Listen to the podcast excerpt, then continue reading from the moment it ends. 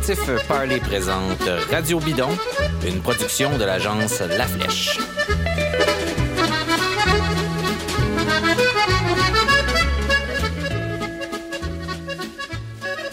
C'est déjà la fin, 21 étapes d'un Tour de France euh, vraiment hors du commun qui vient, euh, qui viennent de se terminer. En fait, il y a, quelques minutes, on enregistre euh, ce, cet épisode de Radio Bidon. En fait, c'est ça, quelques instants après la 21e étape du Tour de France.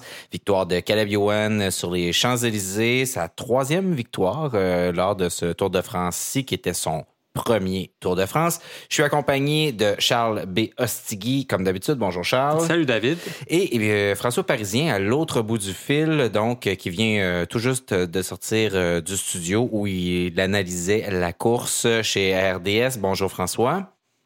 Salut, ça va bien? Ça va et toi? Ça va très bien. Ben, C'est-à-dire... ben ouais, moyen, ouais. 21 étapes, là, ça use son homme, comme on dit, mais euh, très, très content euh, d'avoir fait euh, cette édition 2019 et puis très content de prendre un peu de repos dans les prochains jours. Ouais, c'est ça. Puis tu, ben là, on a appris que c'était aussi, puis là, on va, va reparler du tour tantôt, mais on a appris que c'était la dernière fois, non seulement que toi, tu co-animais donc à RDS, pour, mais c'était la dernière fois qu'il y avait du vélo à RDS aujourd'hui. Donc, vous avez terminé l'émission avec ça. Donc aussi, je présume que c'est une journée un peu rude en matière d'émotion aussi pour toi. Oui, ça faisait quand même un moment euh, qu'on était au courant. Euh, bien entendu, bon, euh, avec tous les droits, on voulait pas trop en parler, mais c'est vrai que pour les prochaines années, là, du moins jusqu'à la renégociation des droits télévision de l'UCI avec ASSO, euh, là, pour les prochaines années, c'est euh, un autre euh, diffuseur qui va l'avoir. Ça va être un diffuseur en ligne, en live stream. Alors, les gens qui vont devoir écouter le Tour de France, c'est les courses maintenant en ligne, en payant mensuellement un montant. Et probablement qu'ils vont tout simplement utiliser l'anglais d'Angleterre et le français de France pour les langages respectifs. OK. Bon, ben, on est euh, vraiment désolé, euh, ben, un, pour le cyclisme à la télévision euh, au Québec, et puis évidemment là, pour toi et l'équipe qui était là-bas à RDS et qui faisait ça. Donc, ben, merci et nos sympathies, vraiment, c'est vraiment ah. dole. Non, mais c'est vrai, c'est un, show qui est mort. Six années de six années d'investissement. Moi, j'ai découvert ça l'année qui a suivi ma retraite et puis du cyclisme. Alors là, euh, bon, c'est sûr que c'est un coup dur. On l'a pris de façon très émotive parce que on était très engagés, on travaillait très bien, on était formés. On est parti d'une équipe hein, euh, avec Dario, une nouvelle équipe pour le cyclisme euh, de, de, pratiquement rien. Sébastien qui a tout appris sans même lui-même faire du vélo, qui est devenu vraiment maintenant un encyclopédie. écoute, Sébastien Boucher, moi je lui du même coup lève mon chapeau d'avoir appris euh, tous les coureurs par cœur comme ça. Euh, puis euh, notre passion, on a essayé en fait de transmettre notre passion puis d'animer la course. Fait qu'on espère vraiment que les gens étaient satisfaits. Puis du même coup, ben, on se croise les doigts qu'un jour au Québec, on retrouve les courses parce que faut se le dire, ce qui est vraiment dommage, c'est que nous, ici au Québec, on a développé une belle expertise, puis elle ne sera pas utilisée pour les diffusions françaises. Bon, ben vraiment, euh, désolé pour ça. Si tu permets, on va changer de ton et on va euh, revenir quand même à l'enthousiasme de, de, de, ce tour-là parce que euh, ben, j'ai envie de commencer en faisant un petit tour de table, d'abord avec toi, Charles, et ensuite avec François votre appréciation là, générale de ce Tour de France-là, est-ce que c'était le meilleur tour des 10, 20, 30 dernières années? Euh, qu'est-ce que vous avez à dire de, de, ce Tour de France? 10, 20, 30 dernières années, je sais pas. On parle toujours de l'époque qu'on connaît, puis on a toujours tendance à dire que ce qu'on a vu, ça a été la, meilleure version, mm-hmm. la meilleure chose possible. Mettons que ça fait une quinzaine, peut-être une vingtaine d'années que je, je m'y intéresse de plus proche. Moi, c'est la course la plus intéressante que j'ai vue ou dont je me souviens. Euh, il y a eu probablement d'autres courses plus intéressantes ou aussi intéressantes par le passé, mais de la façon que ça s'est déroulé, les changements, l'imprévisibilité de la course. Ça a presque bien été. Oui, euh, je ne recommencerai pas. Vous comprenez le sujet, l'idée. Mais euh, c'est allé dans tous les sens. Ça a été une surprise. Ça a été Puis on avait des attentes élevées. Si on se replace au l'épisode précédent où on regardait le tour en se disant Hey, ça a le potentiel d'être quelque chose de super intéressant. Ça a 100% livré, dans mon cas. Peut-être même plus encore, j'ai envie de dire. probable. François, ton impression du tour? Euh, moi, je suis d'accord aussi avec Charles. Euh, bon, ça fait un peu plus longtemps euh, que Charles que je m'intéresse au cyclisme professionnel et à la course. Mais je suis du même avis. Pour moi, c'est le plus beau Tour de France que j'ai vu personnellement dans ma vie. C'est sûr qu'il y a toujours des belles étapes marquantes qui qui font vraiment vibrer l'imaginaire qu'il y a eu dans le passé, mais l'édition là au complet, au général, quand on regarde ça bien froidement, euh, le terrain de jeu que les organisateurs ont réussi à donner aux coureurs et surtout le fait que les coureurs ont vraiment couru dès la première semaine, euh, ça a fait en sorte qu'on a eu une course vraiment dynamique avec plein de bouleversements et euh, des, des héros qui euh, se sont effondrés et d'autres qui ont remonté. Donc, je parle, je parle ici surtout de Bardet, Thibaut Pinot, on avait beaucoup d'attentes, et puis la montée Philippe qui surprend tout le monde. vraiment, là, un Tour de France, selon moi, avec une note parfaite, mis à part peut-être les problèmes météo qu'on a eu à l'étape 19 et 20. mais ça a quand même pas changé rien, selon moi, au général. Alors, euh, vraiment, là, euh, un parcours sans faute, selon moi, pour euh, ce Tour de France 2019. C'était quand même, moi, je, moi, j'abonde. C'est le meilleur tour que j'ai vu de mémoire il y avait le parcours qui était là. Il y avait aussi des circonstances spéciales. Bon, pas de Froome, pas de Dumoulin. On l'a dit, un parcours un peu, un peu plus de grimpeur. Euh, donc, il y avait plein de, circonstances comme ça. Euh, le final que tu viens d'évoquer, François, donc euh, cette avant-dernière épreuve, pas l'avant-dernière, mais l'avant-dernière épreuve de montagne, disons, là, qui a été coupée en raison de problèmes. Exactement, qui a été coupée en raison de, de, de, de problèmes météorologiques assez intenses. une, on peut dire une vingtième étape un peu ordinaire, dans le sens où finalement, il y avait une seule grande montée à la fin, sauf l'exception peut-être de cette étape-là. Bon, ben, c'est la victoire de Vincenzo Nibali sur l'étape qui était quand même assez intéressante euh, de voir que Nibali rachetait son tour euh, dans, cette étape-là. Euh, mais c'était vraiment une étape, un tour, c'est-à-dire vraiment excitant. Parlons du vainqueur, Egan Bernal, 22 ans, Colombien, première victoire pour la Colombie du Tour de France. Alors, il y a des Colombiens qui ont gagné dans le passé les autres tours, mais jamais le, Tour de France. Ça fait longtemps qu'il y a des Colombiens qui viennent au Tour de France. On peut penser, et d'ailleurs, Egan Bernal les a remerciés, a remercié les, Quintana, les Rigoberto Urán, euh, mais il y en a d'autres aussi avant, le des Lucho Herrera à l'époque, donc euh, plus de manière un peu plus historique. Mais qu'est-ce qu'on Qu'est-ce qu'on dit sur Egan Bernal, euh, François? Comment tu l'as trouvé au, tout au long de ce tour-là? Puis qu'est-ce que, à 22 ans, c'est très jeune aussi pour gagner le Tour de France. Donc, est-ce que c'est juste un début selon toi? Ouais, en fait, euh, je dirais même plus. Je dirais qu'on n'a pas tout vu des Bernal, hein, parce qu'on lui a pas donné le feu vert à toutes les étapes. Mm-hmm. Euh, tu parles de cette 20e étape là euh, où ça a été seulement une grande montée. On aurait tout, tout simplement pu dire à Egan, t'attaques dès le pied et tu gagnes avec trois minutes d'avance. Hein. Je veux dire, je l'ai pointé en onde alors qu'on était avec 4 kilomètres à faire. il prend une gorgée d'eau euh, lentement, prend le temps de descendre la main, prend le bidon, prend une grande gorgée d'eau, donc peu essoufflé. Euh, à mon avis, là, euh, on n'a pas tout dévoilé des cartes de Egan Bernal sur ce Tour de France, donc on peut s'attendre à beaucoup, mais ça, c'est dangereux. Hein? C'est un couteau à double tranchant parce que maintenant, on attend beaucoup d'Egan Bernal. Alors, il faudra vraiment bien l'encadrer. Il est très jeune, seulement 22 ans, peu d'expérience. donc, heureusement, il est dans la meilleure équipe au monde où on ne laisse rien au hasard avec l'équipe Ineos. Donc, euh, il va être en bonne main, je pense. Oui, il a l'air d'avoir un contrat à vie avec Ineos. mais non, mais euh, blague à part, il a signé pour cinq ans, je pense. Euh, donc, il est là pour cinq ans. Charles, Egan Bernal, qu'est-ce que tu en penses? Ben, je, je, rajoute, je répéterai pas ce que François vient de dire. Je vais simplement rajouter que j'ai trouvé qu'il a fait preuve de classe. Il n'a jamais été. C'était très évident au départ que c'était lui qui était dans la plus grande forme, c'est lui qui a le meilleur potentiel. C'était le, vainqueur euh, en devenir de cette course-là. Quoique j'ai dit que c'est Thomas qui allait gagner quand on, regarde une couple de semaines en arrière. Mais jamais il a été euh, baveux, coquille, prétentieux avec, euh, Thomas. Ce qu'il aurait pu faire, tout à fait, surtout à 22 ans, les poches pleines d'argent. J'imagine que moi, j'aurais été un peu plus baveux que lui. Euh, je trouve que la classe dont il a fait preuve est encourageante pour le futur. Ça devrait être un, super joueur. Puis je, l'ai dit aussi euh, précédemment, il a fait preuve de la même classe avec Garen Thomas que Garen Thomas avec Chris Froome l'année passée.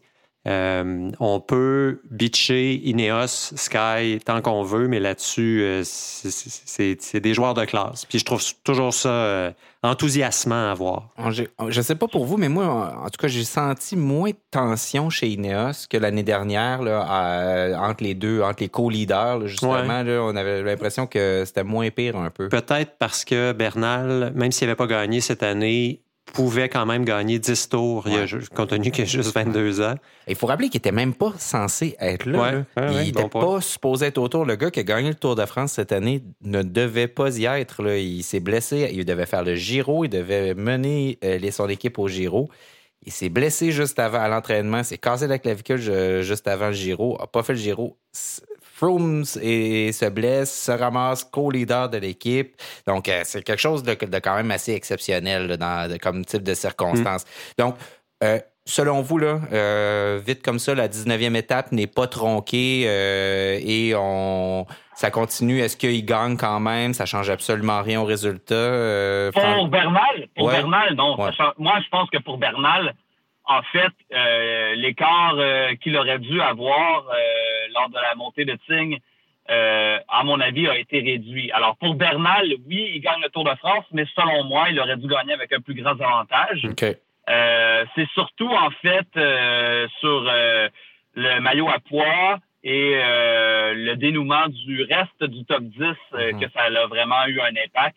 Mais pour ce qui est du classement général 1, 2, 3, pour moi, ça ne change rien. Exact. La logique a été respectée en tout point.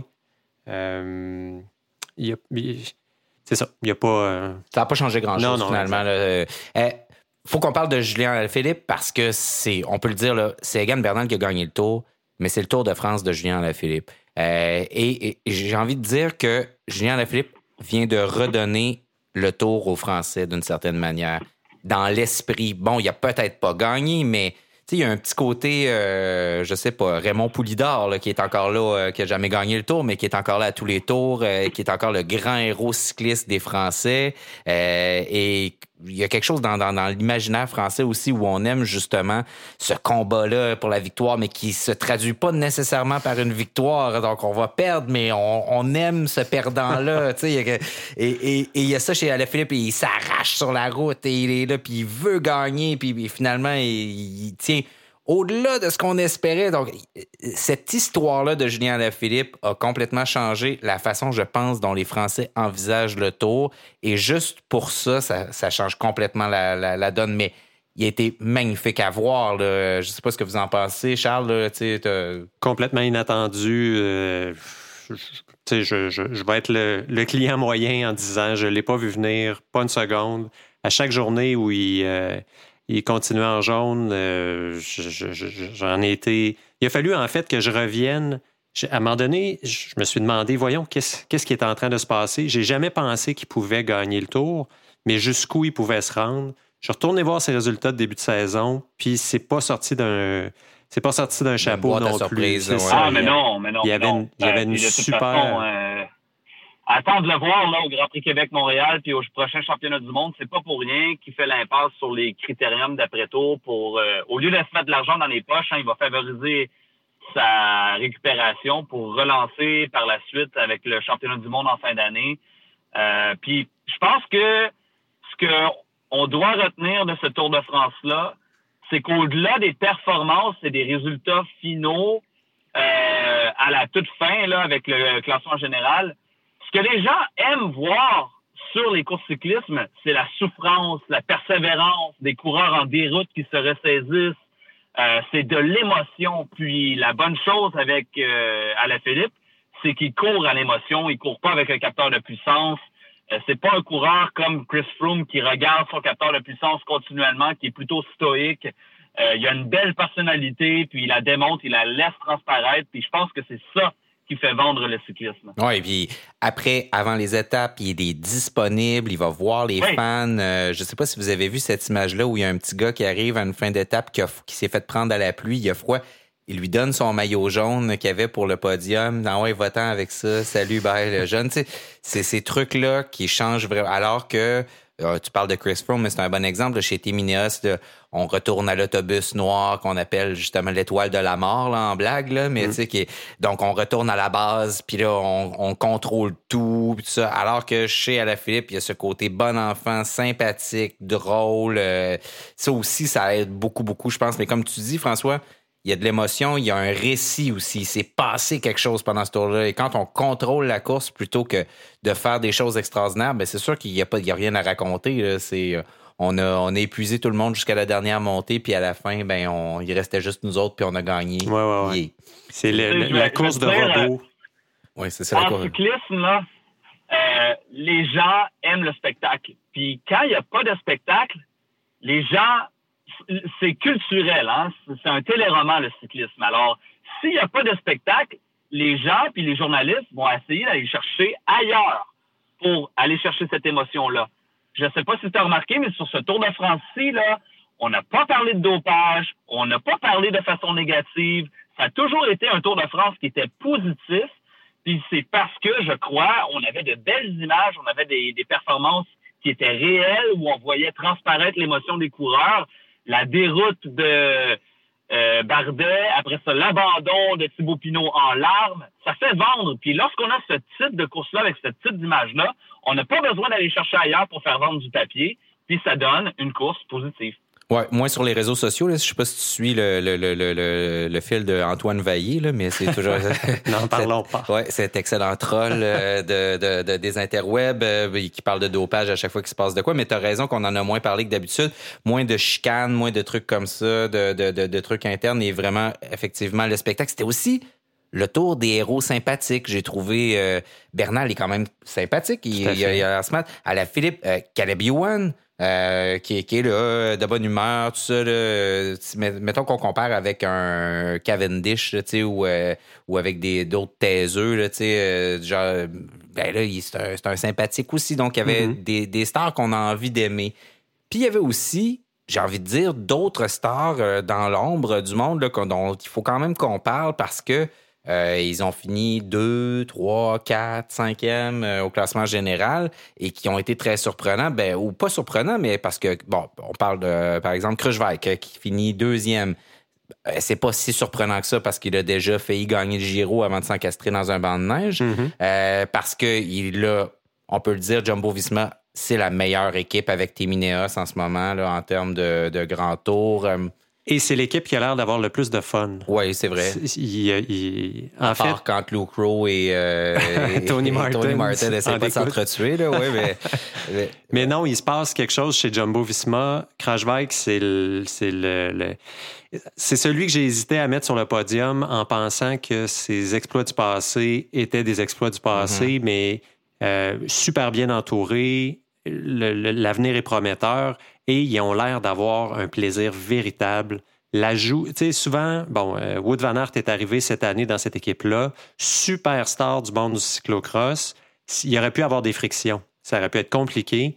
Il y avait plusieurs leaders sur le, sur le tour pour Jumbo Visma et pourtant, on dirait que les gars, une fois l'étape terminée, s'en vont prendre une bière ensemble avant de se dire OK, à demain on recommence. Des George Bennett, ouais, euh, ça, des gens comme ça qui sont vraiment qui pourraient, ben George Bennett qui pourrait un jour essayer de gagner euh, le, tour aussi, qui est très fort. Pourvu qu'il n'aille pas chercher des bidons au moment où les bordures se préparent. Là, oui, oui, préférablement. mais ça, ouais, ça, ça a comme été le, le, le truc euh, aussi vraiment intéressant de, de ce tour-là, cet épisode-là du coup de bordure. je pense à Emmanuel Bushman aussi, donc euh, un autre personnage intéressant, lui qui finit quatrième, je pense, au, classement général. Euh, toi, est-ce que c'est des personnages. Toi, qu'est-ce que tu as à dire de, ces personnages-là euh, de ton côté, François? Ben, en fait, personnellement, moi, je dirais le contraire. Je trouve que Krujvek a été trop réservé. Même chose pour Bushman. moi, j'ai été habitué de voir la Jumbo Visma beaucoup plus agressive. Là, c'est comme si on a eu peur d'agir et on se prenait tout le temps au dernier moment, ce qui fait en sorte que Krushwijk demande à la 20e étape à son équipe chez Jumbo Visma à mettre un gros, gros rythme pour faire très mal mais attend à la dernière minute pour attaquer et finalement, il n'est pas capable d'attaquer parce que finalement, ça roule trop vite puis il n'y a plus les capacités. Donc, euh, j'aurais aimé voir la Jumbo Visma au général euh, essayer d'être plus proactif. Euh, oui, ils étaient là. Oui, ils ont eu de belles victoires d'étape. Oui, ils ont dominé la, première moitié du tour. mais je trouve que la deuxième moitié du Tour de France n'est pas vraiment à l'image que ce que la Jumbo Visma est en, réellement. J'aurais aimé les voir beaucoup plus actifs. Et je pense que là, à un certain moment donné, ils ont senti la soupe chaude, puis euh, ont, été trop réservés. Même chose pour Bushman. Oui, c'est un jeune coureur, mais il n'a pas fait de vague. Euh, il a été dans l'ombre tout le temps. Mais il était tout euh, seul. Il, était tout seul, mais il faisait que suivre. Mm-hmm. puis j'aurais aimé voir une, une, plus belle bataille, étant donné que Écoutez, là, le top 5, là, ils étaient à l'intérieur, mis à part la première position, ils étaient tous à l'intérieur de 45 secondes. Euh, j'aurais vraiment aimé voir euh, de ces coureurs-là euh, tenter le coup pour essayer de forcer la, main des autres coureurs, mais malheureusement, tout le monde a été campé sur ses positions, tout le monde a eu un peu peur, puis ça fait en sorte que le top 5 finalement a pas vraiment bougé. Le coureur que j'ai aimé, par contre, c'est Warren Barguil qui, sans avoir visé le classement général, se retrouve dans une position où il finit dixième. Puis pour un coureur français, en fait pour tout coureur, finir top 10 au Tour de France, c'est une très, très grosse performance. Pas d'équipe, on peut dire. Il pas d'équipe avec Arkea. D'ailleurs, hein, Warren Dargill, en ce moment, euh, il essaie de revenir chez la Sunweb pour venir épauler Tom Dumoulin. Et puis la Sunweb malgré toutes les rumeurs du départ de Tom Dumoulin, essaie aussi de garder Tom Dumoulin. Donc, j'ai bien hâte de voir euh, ce que ça va faire. Le marché des transferts est très, très actif. Il y a beaucoup de gros noms qui sont pas contents dans l'équipe où elles sont. Euh, je le disais souvent en ondes cette année, il y a beaucoup de formations qui ont des croûtes à manger. Je parle pas au niveau des coureurs, mais au niveau du management qui gèrent mal les, les, qui gèrent mal les situations, qui mettent la pression de façon négative sur leurs coureurs en passant par les médias.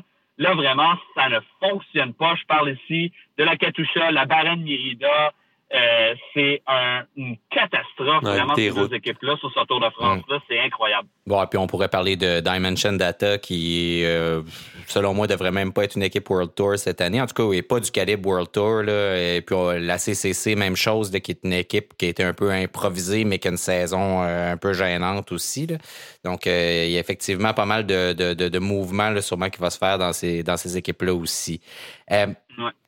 La course au maillot vert, euh, c'était. Euh, avez-vous suivi ça, vous autres? Mais il y a toujours. C'est bon, ben écoute, euh, la course au maillot vert, ça a été disputé dans les trois premières étapes, puis c'est tout. Hein? Ouais, c'était un peu plié d'avance, mais tu sais, je, me rappelle de l'époque où. je, je, vais parler sans avoir de notes sous les yeux, là, mais où Cavendish gagnait des étapes une en arrière de l'autre. Euh, et ne remportait pas le maillot vert parce que Sagan venait d'arriver, réussissait à aller chercher des points dans les bosses. c'est un maillot de sprinter, mais c'est pas un maillot de sprinter, c'est le maillot des points. Là, en fait, c'est un. je veux dire. C'est le maillot de Peter Sagan. Le 1er janvier, ils doivent contacter Peter pour lui demander Bon, t'as-tu pris du poids cette année? Euh, on, va, on, fait, on fait ça comme l'année passée. C'est un peu, euh, c'est un peu cané. Mais, ça, ce résultat-là de Peter Sagan, là, avec ça, c'est 100% dû à la reconfiguration des points donnés au maillot vert lors des sprints intermédiaires. Avant, le maximum de points était amassé lors des arrivées d'étape. À la finale. Puis, pour dynamiser la course, ils ont décidé de donner plus de points dans les sprints intermédiaires.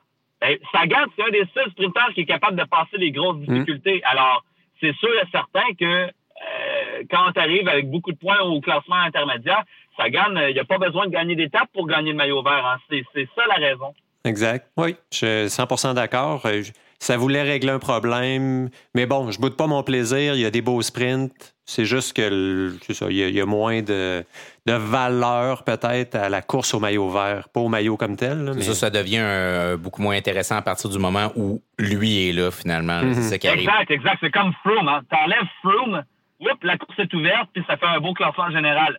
Si t'enlèverais Sagan au classement euh, du maillot vert, euh, on a toute une bataille. Là. On change la game, effectivement, tu as raison. Euh, là, il y a une autre affaire dont, il faut qu'on parle absolument. Là. Il faut qu'on parle de Movistar.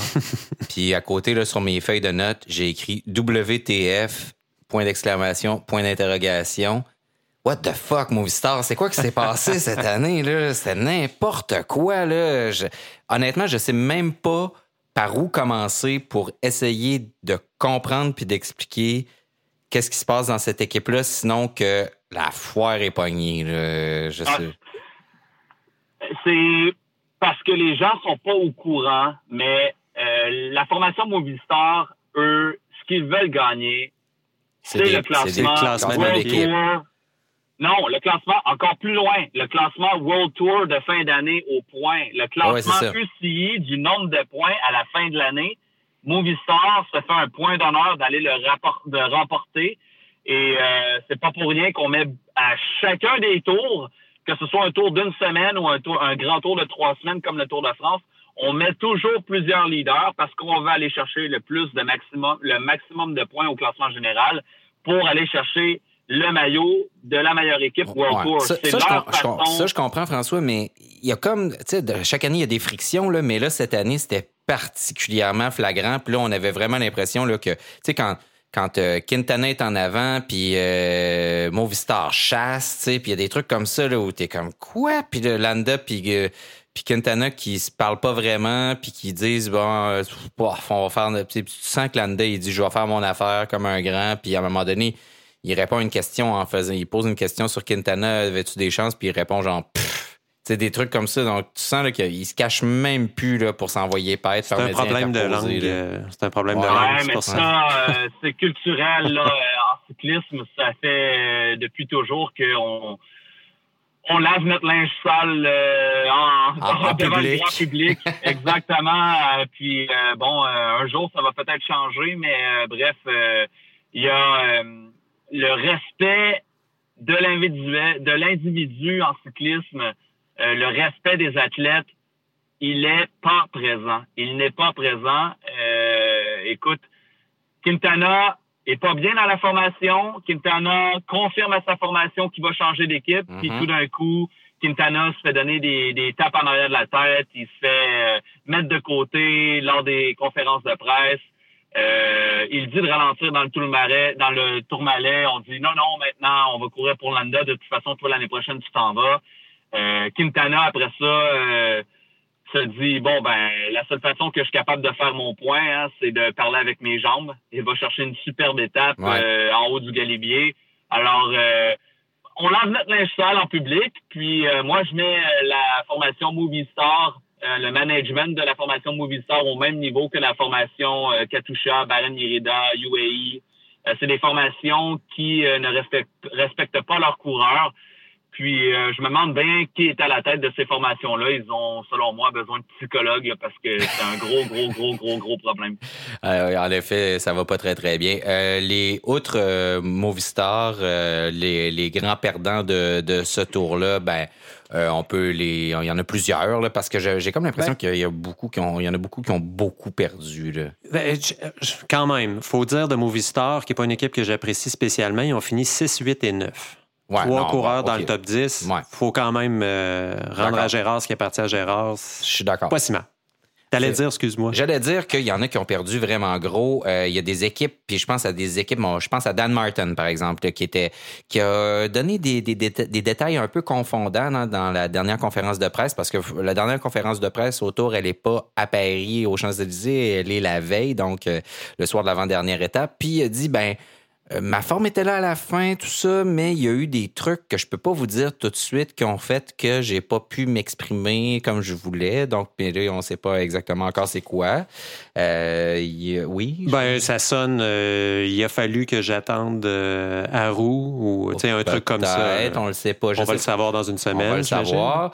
EF Education, ben, Roberto Ouran s'en sort pas si mal finalement, alors que c'était très bien parti. Puis euh, euh, Mike Woods a eu un tour difficile aussi. Je pense qu'il a fini avec des, des côtes failées. Euh, donc, ça a été quand même assez tough pour lui. Mais je l'ai entendu en entrevue qu'il avait l'air vraiment quand même très, très excité par son expérience, qu'il avait trouvé ça très, très... Mais, mais IF était pas très, très présent au rendez-vous non plus. Astana avec Fuglsang, bon, qui est tombé à, est-ce que c'était la première ou la deuxième étape euh, où il est tombé au tout début du tour?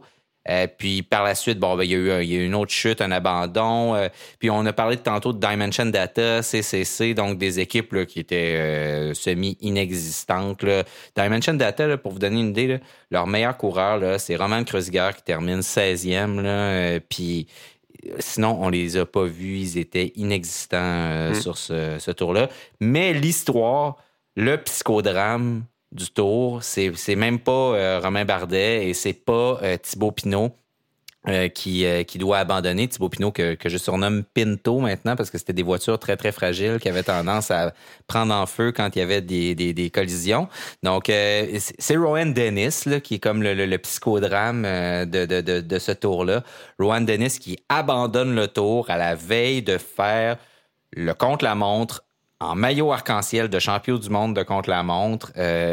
visiblement, là, il y a deux secondes, François, tu parlais d'équipe qui gère mal les trucs, d'équipes qui respectent pas les coureurs. Par contre, on sent que Rowan Dennis a une personnalité particulière et que c'est pas exactement le plus facile à gérer de, ces athlètes-là. Donc, euh, ça, il y a eu quand même. Tu on parlait d'histoire, là. Il y en a eu en tabarnouche des bonnes histoires dans, ce tour-là, vraiment des extraordinaires. Ron Dennis, d'ailleurs, on ne sait toujours pas, en fait, et je te pose la question, François, on ne sait toujours pas ce qui, ce qui en est advenu. La raison de son départ? Euh, oui, en fait, euh, la raison du départ, c'est que Juan Denis euh, n'avait pas le matériel. Premièrement, la Mérida a un très, très gros problème avec leur vélo. C'est vraiment pas un vélo de contre-la-montre qui est satisfaisant pour le champion du monde Juan Denis. Il estime que ce vélo-là est lent, il l'aime pas. Il demandait des modifications, il ne les a pas eues. Euh, ensuite de ça, il demandait des équipements sur son vélo. Je parle de son vélo de son guidon de contre-la-montre. Il voulait absolument avoir le guidon Vision euh, qui a été utilisé pour le dernier record de l'heure. Euh, l'équipe n'était pas d'accord. Qui est fait sur mesure spéciale. L'équipe n'était pas d'accord parce que c'est pas un commanditaire d'équipe. Puis Juan Denis a réussi à faire plier la main. Puis finalement, ils ont équipé son vélo. Mais on dirait que tu as un gars qui est champion du monde. C'est le coureur le plus rapide au monde. Puis, tu décides euh, de minimiser ses chances de gagner parce que tu veux pas lui donner l'équipement qu'il demande.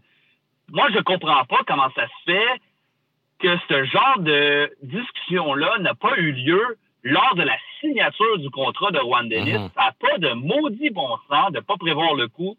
Les, le, le skin suit qu'il voulait utiliser, il l'aimait pas. C'est un skin suit qui est pas rapide, qui est pas bon en soufflerie. Alors, Juan Denis se dit, vous m'avez signé, vous me payez très cher, puis vous me donnez même pas le support que j'ai besoin pour performer. Le contre-la-montre, tout est calculé, puis pour pouvoir gagner un contre-la-montre, pour pouvoir bien performer, puis être champion du monde, tu te dois de tout calculer. Puis c'est comme si le management de l'équipe s'est dit, on va signer le meilleur gars, puis il va performer whatever ce qu'on lui donne. C'est pas comme ça que ça se passe. Mm-hmm. Puis Ron Dennis, il en a eu assez. Il s'est mis à s'engueuler avec le management. Ils n'ont pas réussi à s'entendre avant le Tour de France. Puis il y a eu l'occasion parfaite de forcer la main puis de pointer du doigt la Baronne Mérida en disant Je suis en grande forme, je suis capable de performer très bien, mais regardez-moi bien, je suis champion du monde, puis je m'en vais. Puis champion du monde, puis il vit autour de Suisse, il a fait combien juste avant? Euh, il a fait très bien. Je me rappelle pas de son genre deuxième overall ou quelque chose du genre. Exact. Il, était en très grande forme. Là. Il était capable de bien performer, puis finalement, on s'est pas entendu. D'ailleurs, on parlait de Dan Martin avec la formation UAE. C'est le même problème. Dan Martin, il est pas capable de s'entendre avec le management. Il paye très cher. Puis il n'a pas été capable d'avoir le, support qu'il avait besoin. Puis Dan Martin, il a dit au management, moi, je vais quitter l'équipe. Alors, ils se sont rabattus sur Fabio Harou.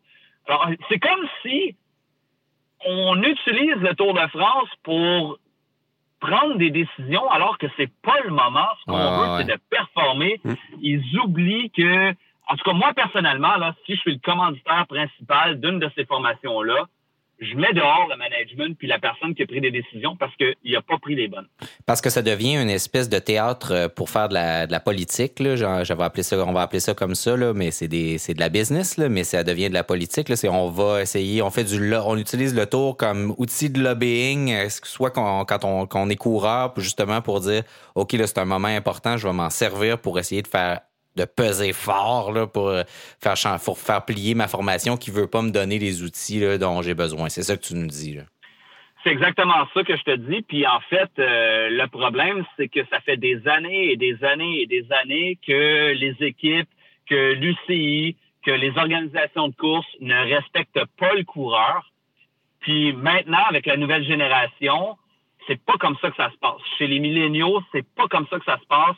C'est pas question de se faire marcher ses pieds. Quand tu es un bon coureur, tu es supposé être respecté. Puis là, de plus en plus, euh, les coureurs sortent au grand jour, puis disent les vraies affaires. Ils ont moins en moins de peur.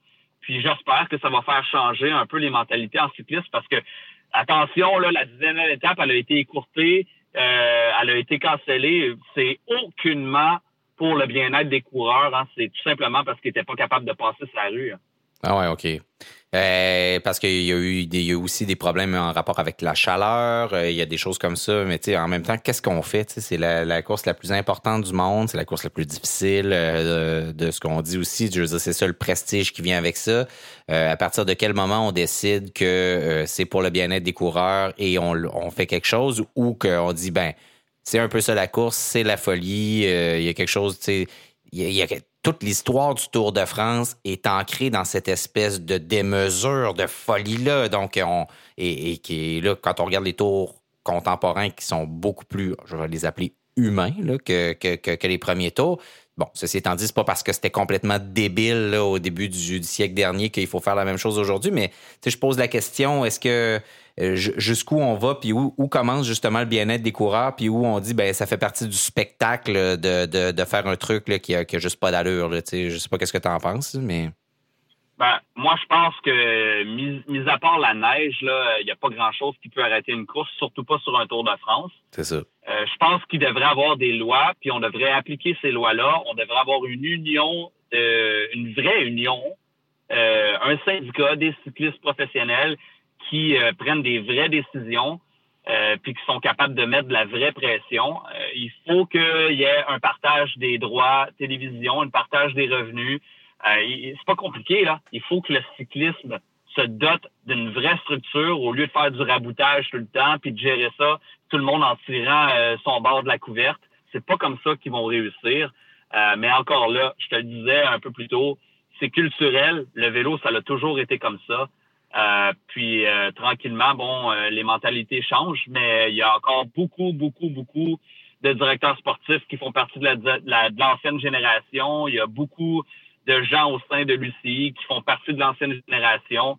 Alors, ça va prendre encore un certain temps. Ouais, ben, euh, on s'attendra pas là, cinq heures de temps là-dessus, mais tu sais aussi, bon, euh, le, principal problème, ça reste que tu as d'un côté l'UCI, puis de l'autre côté, tu as, mettons, ASO, là, qui, qui sont là, puis qui, eux, justement, jouent au souk à la corde là, pour qui va avoir le plus de pouvoir dans le monde du cyclisme depuis plusieurs années. Et les équipes surpuissantes par rapport à d'autres qui ont moins de poids dans la décision finale. Exact, c'est ça. Donc, euh, tu sais, ça aussi, ça, ça a quand même une incidence assez majeure là, sur la façon dont se fait le cyclisme aujourd'hui. Messieurs, avant qu'on se laisse euh, et que ce Tour de France, j'aimerais ça vous demander, là, euh, c'est qui c'est ben, peut-être votre votre euh, héros euh, j'ai deux choses à vous demander en fait. Votre héros là euh, dont on n'a pas assez parlé le celui là qui a fait des trucs mais qui s'est pas retrouvé au devant de la scène y a-tu quelqu'un à qui vous pensez? Charles t'as-tu ton, ton héros unsung hero comme ils disent en anglais là? À la blague je dirais Marc Madio quand il décompense en regardant Pinot arriver au sommet du Tourmalet. Euh, si, euh, si euh, des, des, gens nous écoutent avec des parents gênants, ah allez voir la vidéo de Madio qui, qui loses his shit. Je pense que c'est la meilleure expression devant Pinot qui va remporter l'étape. mais plus sérieusement, puis je, je, je, reviens rapidement sur lui parce que moi, je ne l'ai pas vu venir. C'est Krajvik qui termine troisième. Pour, pour moi, c'est lui le, le, le, il est pas, il est pas. Euh, on en a parlé, donc il ne fit pas parfaitement la description de ta question, mais euh, je le voyais pas là, puis je suis extrêmement heureux de, le retrouver sur le podium. Euh, puis je, prends le commentaire de François à savoir effectivement s'il avait été un peu plus à l'attaque, ce qu'il est très, très, très rarement. Ouais. Peut-être que les 20 secondes qui le séparent de Geraint Thomas auraient disparu, puis on l'aurait vu sur la deuxième marche du podium. Fort probable. François, ton, ton héros méconnu ou euh, dont on n'a pas assez parlé de ce Tour de France? Écoute, pour moi, c'est sans aucun doute Hugo Hull. Euh, Hugo Hull qui a fait un travail exemplaire pour son leader, euh, qui s'est vidé corps et âme sur les routes du Tour de France. il fait 15e aujourd'hui, les gars, sur le Saint Graal du sprint professionnel. il finit en force à l'aise, à l'aise en montagne, Hugo Hull. Moi, je l'ai connu, ça a été mon coéquipier. Je sais que c'est pas un grimpeur pur, ce gars-là, mais il s'est transformé, il a travaillé très fort, il a couru avec ses tripes. Euh, chapeau, chapeau. Et c'est sûr que on veut jamais comparer euh, nos cyclistes là, un à côté de l'autre, là, mais on est vraiment forcé de constater que Hugo Hull, jusqu'à maintenant, a offert la meilleure performance québécoise sur le Tour de France. Euh, il était à l'avant-plan sur plusieurs étapes d'importance. Donc, euh, gros, gros chapeau, Hugo J'ai vraiment hâte de voir euh, ce qui s'en vient pour lui. Oui, vraiment très belle performance de sa part, effectivement, dans un tour qui a été euh, riche en, en rebondissements pour Astana. Euh, et lui avait un, travail très difficile, donc il était le, le, le, le, bras droit, en fait, là, de, de son leader et il devait suivre Fogelsang partout. Donc euh, ça, c'était quand même pas évident comme boulot. Là. Je mentionne au passage que Hugo Hull en est à sa dernière année de contrat chez Astana. On verra ce que l'avenir lui, lui réserve, mais j'ai l'impression que c'est assez somptueux comme futur dans les rangs pro pour lui. Oui, oui, ça, je pense que ça s'annonce bien pour lui. En tout cas, on lui souhaite. On lui souhaite. Ouais, on lui souhaite. il y a quand même beaucoup de joueurs euh, avec des plus petites équipes qu'auparavant. Donc, euh, c'est quand même euh, très. C'est jamais facile de, d'avoir sa place. Moi, c'est un domestique aussi, un domestique de luxe. Là, c'est Laurence de, de Plus chez Jumbo Visma, qui est mon, mon héros méconnu. celui qui était souvent le dernier de chez Jumbo Visma, justement, à lâcher prise en montagne. Vraiment, là, un super équipier qui était là de tous les instants et qui a drivé ça, mes amis, là, de façon monumentale. C'était vraiment un super, super, une locomotive incroyable, un super coureur, euh, particulièrement en montagne. Et puis, pour terminer, enfin, votre scène du tour, le moment là, que vous allez retenir de ce Tour de France. Dans, dans cinq ans, je vous dis, c'est quoi l'image? Si je te parle du Tour de France 2019, de quoi tu te rappelles votre image? À part Marc Madio, Charles, qui crie euh, devant l'écran, qu'est-ce que c'est? Il y en a tellement que c'est dur d'en pointer un. Euh, puis, mais je vais, je vais cibler la quinzième étape qui est le moment où, entre euh, Limoux et Foix, dans les Pyrénées, où le leadership chez Ineos a véritablement switché entre, euh, entre Bernal et, Thomas.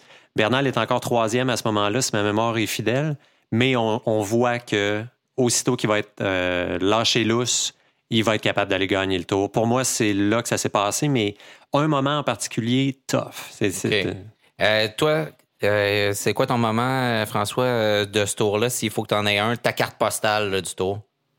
Ouais, c'est euh, en fait euh, moi c'est je crois l'attaque d'Egan Bernal à la 19e étape lorsque on donne enfin le feu vert à Egan Bernal pour mhm. ouvrir les vannes. Écoute, en moins de 4 km, il prend deux minutes. On n'aura jamais la réponse, mais j'ai l'impression qu'il aurait pu reprendre énormément de temps, euh, encore plus que ce qu'il a fait. Donc, euh, pour moi, ça, c'est euh, le signe que ce coureur-là, il est très, très, très respectueux des directives de course qu'on lui demande de faire. il est là pour travailler, donc il exécute ce qu'on lui demande de faire. Sauf que quand on lui dit go, wow, incroyable. Euh, moi, ça va. C'est sûr que c'est euh, Julien Alaphilippe parce que, comme je le disais tantôt, pour moi, c'est le tour de, Julien Alaphilippe, même s'il est même pas sur le podium. Et euh, bon, j'ai plein, plein d'images, là, mais euh, des images de lui en train de s'arracher, en train de faire des, des imitations de Thomas Veuclair euh, en sortant la langue en, montant. mais c'est à la Philippe, comme moi je l'aime, qui recolle dans la descente du Galibier après s'être fait larguer. c'est ça mon image de, du tout et qui drop presque tout le monde après ça dans ce, dans et, c'est et pour moi c'est ça c'est Julien Alaphilippe qui revient toujours capable de rod et qui est si bon dans les descentes justement qui fait des trucs géniaux comme ça euh, donc moi c'est c'est ma carte euh, postale de ce Tour de France messieurs Merci beaucoup d'avoir participé à nouveau à cette émission de Radio Bidon. Auditeurs, auditrices, euh, on vous invite évidemment à nous suivre sur les différents réseaux sociaux pardon, pour savoir ce qui se passe avec nous. Si vous voulez vous abonner, ce qui est une excellente idée, vous pouvez le faire soit sur SoundCloud, vous pouvez le faire sur iTunes, vous pouvez le faire aussi sur Google Play, et puis que sais-je encore Spotify aussi, tiens, euh, si vous voulez euh, vous abonner à notre balado. Merci à tout le monde de l'agence La Flèche d'avoir participé. Gabriel Bourdage à la technique et au montage est avec nous. Merci à François Paris qui était dans son, dans son char, euh, en train de revenir chez lui après euh, sa, dernière euh, prestation RDS. Merci François. Et merci Charles, merci Charles B. Ostigui d'avoir été avec nous encore une fois. Messieurs, mesdames, à la prochaine.